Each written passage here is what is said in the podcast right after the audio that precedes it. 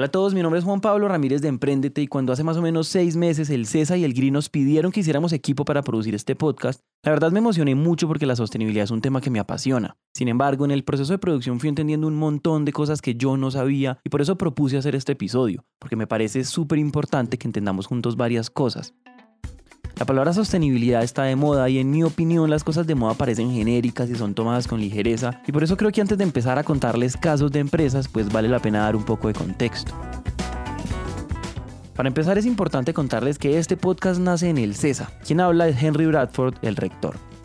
Bueno, el CESA nace hace un poco más de 40 años por un grupo de empresarios que quería formar generales de generales en la administración.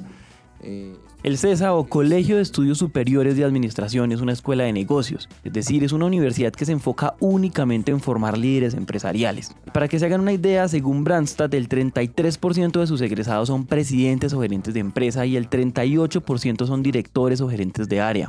Es decir, el CESA es una verdadera escuela de líderes empresariales y el hecho de que la iniciativa de hacer este podcast sea de ellos es muy importante. Yo creo que nosotros como academia tenemos la responsabilidad de formar a los futuros líderes de nuestro país y en ese sentido formarlos con la conciencia de los objetivos de desarrollo sostenible es muy importante, porque cada acción que ellos tomen en su desarrollo profesional va a impactar de manera negativa o positiva a diferentes grupos de interés o a diferentes aspectos de la economía o incluso los temas ambientales. Entonces, en la medida que nuestros estudiantes sean conscientes de eso. Posiblemente hoy más que nunca formar líderes empresariales tiene una responsabilidad enorme con el planeta y con la sociedad, porque hay algo innegable y es que las empresas son actores claves en el desarrollo. Ya no es algo solo del gobierno, como fue en algunos años, sino que las empresas se convierten en actores claves en el caso del CESA, la sostenibilidad la hemos entendido como un área transversal de la empresa, en donde debemos promover el equilibrio entre lo social, lo ambiental y lo económico, maximizando el valor y minimizando los impactos, para que podamos eh, tener, digamos, organizaciones que perduren en el tiempo. Y es importante decir que el enfoque ya no es a través de proyectos de fundaciones externas o de proyectos filantrópicos, sino que se convierte en algo al interior de las organizaciones y yo diría desde todas las áreas. No debe ser un aspecto que tenga solo eh, la cabeza de la organización o un aspecto que deba, eh, que deba manejar perdón, el, el, área de responsabilidad social empresarial, sino que desde todas las áreas de las organizaciones debemos ser conscientes de lo que estamos generando eh, en cuanto a lo ambiental, lo social y lo económico. Ahora, para hacerlo con la rigurosidad necesaria, quisimos unirnos en esta iniciativa con el GRI. Este podcast es una iniciativa conjunta entre el CESA, que ya sabemos que es una de las escuelas de negocios más importantes de Colombia, y el GRI. Y por eso en este punto les presentamos también a Andrea Pradilla. Yo soy Andrea Pradilla, soy la directora para Hispanoamérica del Global Reporting Initiative y llevamos trabajando en la región desde el año 2014. El GRI el Global Reporting Initiative, es una institución independiente que creó el primer estándar mundial para crear reportes de sostenibilidad en las empresas. Y no solamente es el primero, sino también el más ampliamente adoptado. Para que se hagan una idea, el 93% de las 250 empresas más grandes del mundo crean sus reportes de sostenibilidad bajo estándares GRI. Y Andrea, además de liderar esta organización para Hispanoamérica, es profesora de sostenibilidad del CESA, lo cual la convierte en la aliada perfecta para realizar este podcast y para profundizar a lo largo de este episodio. Henry nos acaba de contar qué entiende el CESA por sostenibilidad, pero esta no es una definición única ni estática. La sostenibilidad es el resultado de una evolución alrededor de cómo las empresas se ven dentro del desarrollo. Eh, la manera en que el sector privado comenzó a aproximarse a la pregunta de cuál era su contribución al desarrollo ha tenido muchas evoluciones. Arrancó en algunos casos de manera defensiva y es me atacaban, yo me defendía. En otros aspectos eh, o en otros, en otros casos arrancó desde el punto de vista del mercadeo y es yo acabé una oportunidad de hacer una estrategia de comunicación y de mercadeo.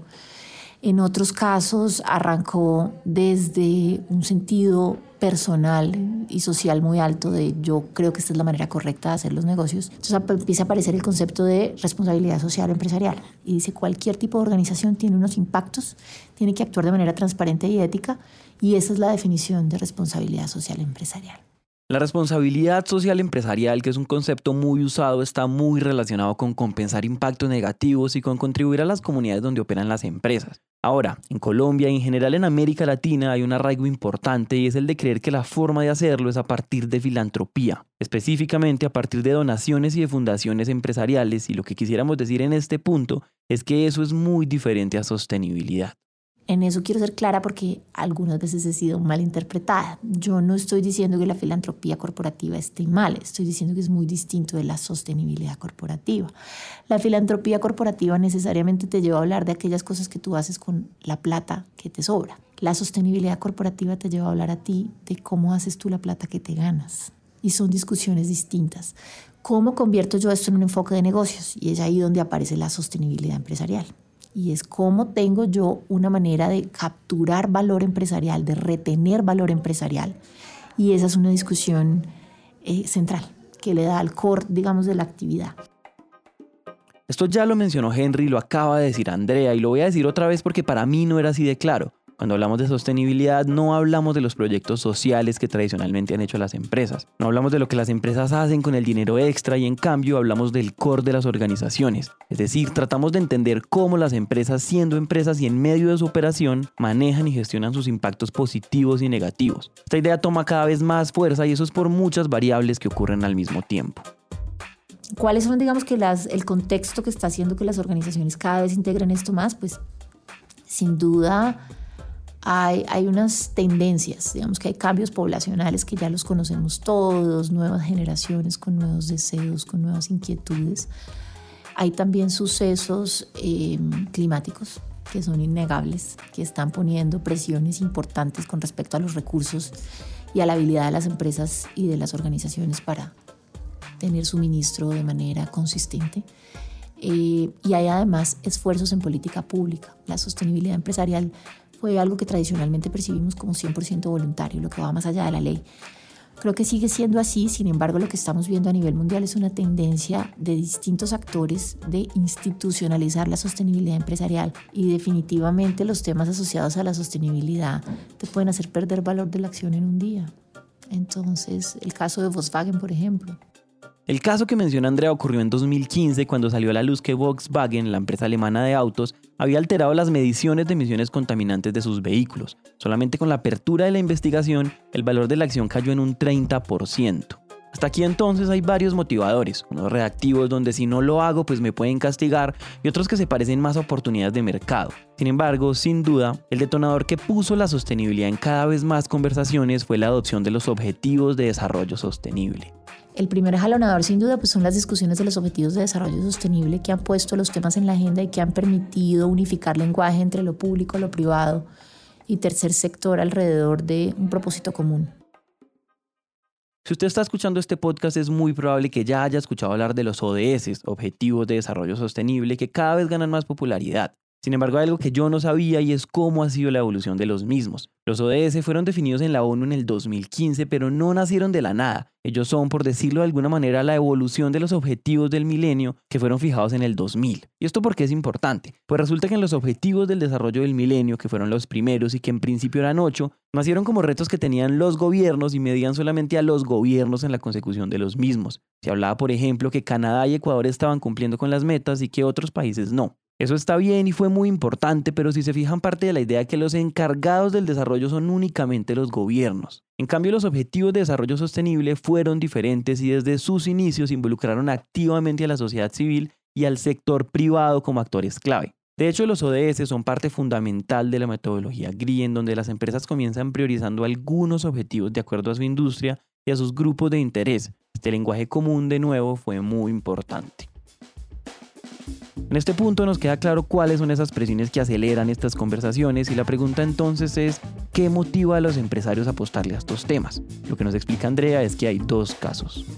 Nosotros siempre decimos que hay un caso ético y un caso de negocio. El caso ético es yo creo en esto, yo creo que esta es la manera correcta de hacer los negocios.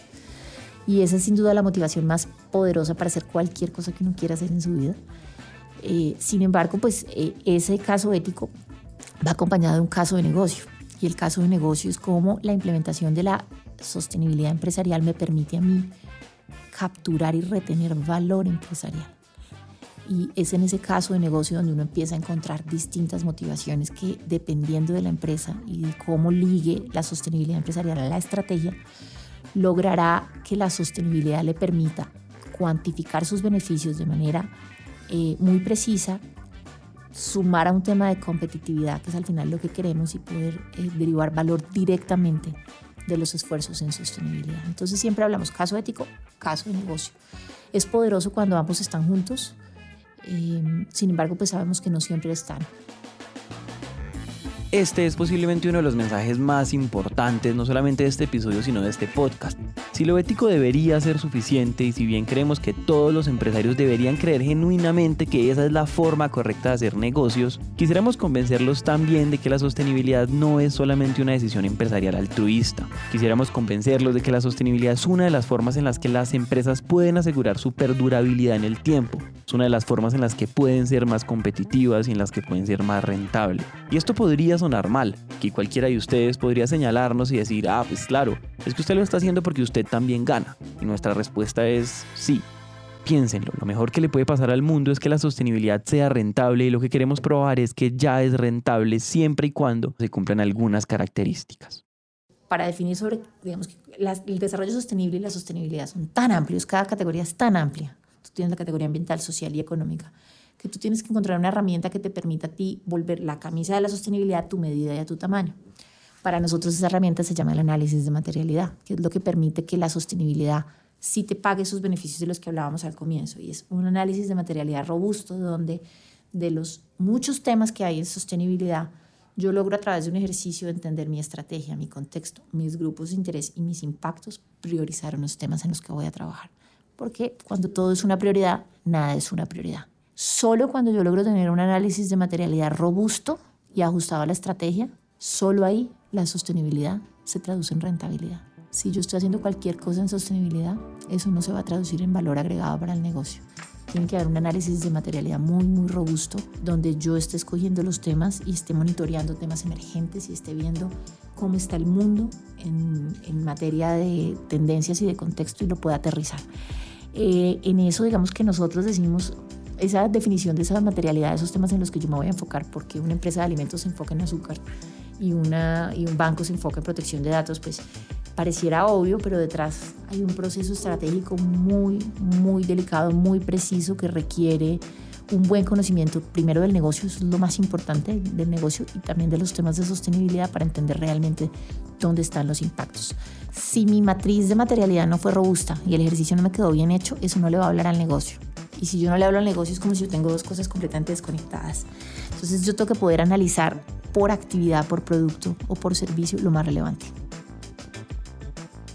Esta palabra materialidad es nueva para algunos y para mí la verdad también lo era y la vamos a escuchar y a entender mejor a lo largo de los episodios de este podcast. A grandes rasgos, el análisis de materialidad, que también es clave en la metodología GRI, es una herramienta que le permite a las empresas priorizar las áreas de trabajo en las que se va a enfocar de acuerdo a su contexto, de acuerdo al sector, a la coyuntura nacional e internacional y a las necesidades de sus grupos de interés. Lo que nos está diciendo Andrea es que cuando este análisis y esta priorización son juiciosos, la sostenibilidad además de ser una discusión sobre el planeta, es una discusión sobre lo que es importante para preservar a la empresa en el tiempo. Cuando logramos esto, entonces la sostenibilidad se vuelve una forma de operar, una forma de dirigir, de evaluar y de tomar decisiones. ¿Cuál sería como para mí la analogía ahí? Y es, yo soy el gerente, yo soy la gerente de una empresa y voy manejando y la empresa es como un carro. Y tradicionalmente los carros, probablemente ustedes no lo recuerdan, en los años 80 se manejaba con un solo espejo, que era el espejo izquierdo. No existía el espejo derecho. Ese es el espejo de lo financiero. Y en los 90 nació el espejo derecho. Es lo mismo. Yo digo que nosotros venimos manejando las empresas con información financiera y lo que hacemos nosotros es abrir la información no financiera. Al final, tú como gerente de empresa puedes manejar sin espejos si tú quieres. Tú podrías no tener espejos y llegar, pero entre más y mejor información tengas tú con respecto a tus impactos y tu desempeño, pues más fácil va a ser alcanzar tus metas, definir tu camino, puedes anticiparte a riesgos, puedes adelantar, puedes saber qué está sucediendo. Entonces, lo que hace la rendición de cuentas y los estándares GRI al final del día es abrirte el otro espejo de la gestión de las organizaciones. El reporte está ahí, sí es un reporte, pero lo más importante del reporte es yo qué hago con la información que tengo ahí, a mí para qué me sirve y cómo logro yo ligar eso a, mi a mis objetivos estratégicos de negocio. Hasta aquí llega el contexto y el mensaje grande de que la sostenibilidad está en el negocio mismo. Ahora, hay algo que quisiéramos decir antes de terminar y es que cuando hablamos de desarrollo, nada es tan fácil ni tan simple como podría sonar. El desarrollo per se contiene un montón de dilemas. La paradoja un poquito del desarrollo es que al final del día tú con el desarrollo lo que quieres, lo primero que quisieras es sacar gente de la pobreza, ¿verdad? Si uno pudiera definir las agendas de desarrollo, uno siempre dice, yo quisiera sacar gente de la pobreza.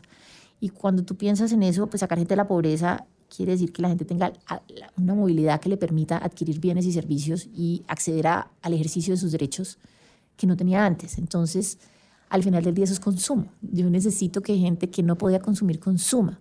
Y la realidad es que como estamos hoy en día ya nos estamos consumiendo más del planeta que tenemos. Y la paradoja es que con la sacada de más gente de la pobreza, pues vamos a estar consumiendo más planetas, más emisiones y la realidad es que por lo menos por ahora solo hay uno donde podamos habitar. Entonces, a esa tensión siempre hay como dos salidas, ¿no? En alguna oportunidad yo también dicto clase, uno de mis alumnos me dijo, pues sencillo, los dejamos en la pobreza. Y pues eh, es, es eh, si se quiere, la visión quizá un poquito más cínica del tema y ese eh, no conviene. Y la otra es, nos reinventamos la manera en que producimos y consumimos de manera que todos quepamos en la torta de, de, poder tener, un, digamos que una economía de mayor bienestar. Este dilema es solamente un ejemplo, pero en general el mensaje es que cuando hablamos de desarrollo y de solucionar los problemas del planeta y de la sociedad, es muy fácil aprendernos los titulares y quedarnos con las grandes verdades absolutas. Por ejemplo, de repente sentimos que si todos usáramos vehículos eléctricos, pues ya todo estaría solucionado. Sin embargo, ese día en el que los vehículos eléctricos sean el estándar, van a haber muchos problemas que vamos a tener que solucionar con las baterías de los mismos. Porque la verdad es que los problemas a los que nos enfrentamos son problemas complejos y requieren de pensamiento crítico de nuestra parte. En ese mismo camino hay un mensaje que es ampliamente aceptado y es que hay unas industrias buenas y unas entre comillas industrias malas que deberían morir. Y otra vez con esto hay que tener mucho cuidado. De nuevo, no es tan fácil. Yo siempre, cuando tenemos esas discusiones, porque acá llegan, ¿no? Las de minería o puede una industria de tabaco ser sostenible, puede la industria del alcohol ser sostenible. Yo creo que cualquier tipo de organización que esté dentro de la legalidad siempre tiene oportunidades de identificar riesgos en sostenibilidad y gestionarlos y mitigarlos. Por supuesto, habrá unas que por el tipo de productos y el tipo de actividad estén más expuestas y sus impactos sean mayores, lo que hace que en el imaginario de todos entren temas personales de cada uno a decir si sí o si no. Eh, yo no puedo como em, arquitecto del estándar más empleado decir las industrias que son buenas son las siguientes y las industrias que son malas son las siguientes porque eso sería una discusión blanco y negro que no tiene sentido. Eh, mucha gente dice, por ejemplo, que el azúcar es el, siguiente tabaco. Y entonces tú dices, uy, pero poner, por ejemplo, las empresas que producen alimentos en Colombia al mismo nivel de las tabacaleras. Yo me imagino que hace 30 años era impensable que las tabacaleras estuvieran en el ojo del huracán como lo están hoy. Recuerden que hace, hace más o menos unos 40 años uno veía los, em, los anuncios de publicidad y era una mujer embarazada fumando diciendo, esto me relaja. En el momento, las discusiones a veces con minería hay que entenderlas en su, en su justo proporción. Y es ¿Cuáles son los escenarios? Cierro la mina y se acaba. Y entonces todo lo que estaba ahí, y la gente y las comunidades, eh, cierro la mina y las vacunas, pues porque es que la vacuna usa derivados de... Las cosas no son tan blanco y negro y, la verdad es que, eso requiere em, entender la situación en su justo contexto. O sea, la gente dice, pues que no se haga. Sí, que no se haga, pero entonces, ¿qué se va a hacer? Porque cualquier doble clic o triple clic que tú le hagas a cualquier organización amerita mejora continua. Puede estar y esto no aplica solo para las empresas. Si tú entras a mirar, por ejemplo, modelos de contratación de organizaciones de la sociedad civil de sus propios empleados, ahí vas a encontrar unas cosas que están bien alejadas de los estándares laborales. Todo tiene que entenderse en su justa medida. Yo no estoy con eso haciendo eh, un patrocinio de ninguna industria, sino lo que nuestra apuesta es a que cualquier organización puede medir y puede volverse, eh, puede comprometerse más para gestionar impactos tanto negativos y potenciar positivos, porque las empresas tienen impactos positivos todo el tiempo.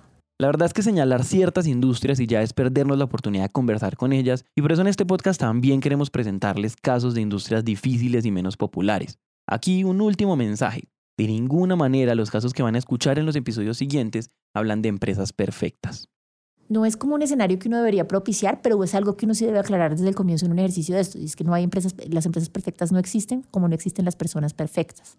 Entonces la gente a veces me dice a mí, ¿y por qué los reportes se ven tan bonitos? ¿Y por qué las hojas de vida se ven tan bien? ¿O en qué hoja de vida pone usted fracasos? Mis fracasos en mi anterior trabajo fueron A, B, C. O sea, eso no es tan fácil. Hablar de las cosas que uno no hace, no hace bien no es fácil.